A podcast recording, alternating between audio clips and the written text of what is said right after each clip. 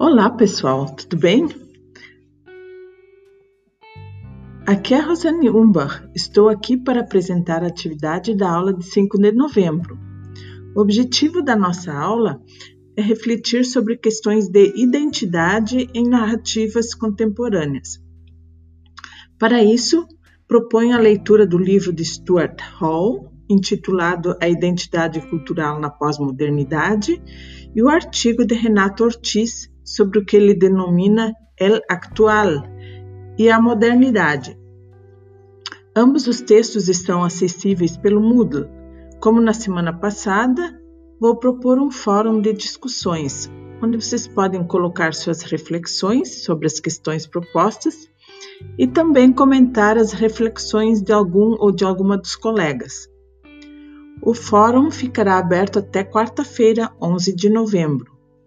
O critério de avaliação para esta aula é a participação de vocês no fórum.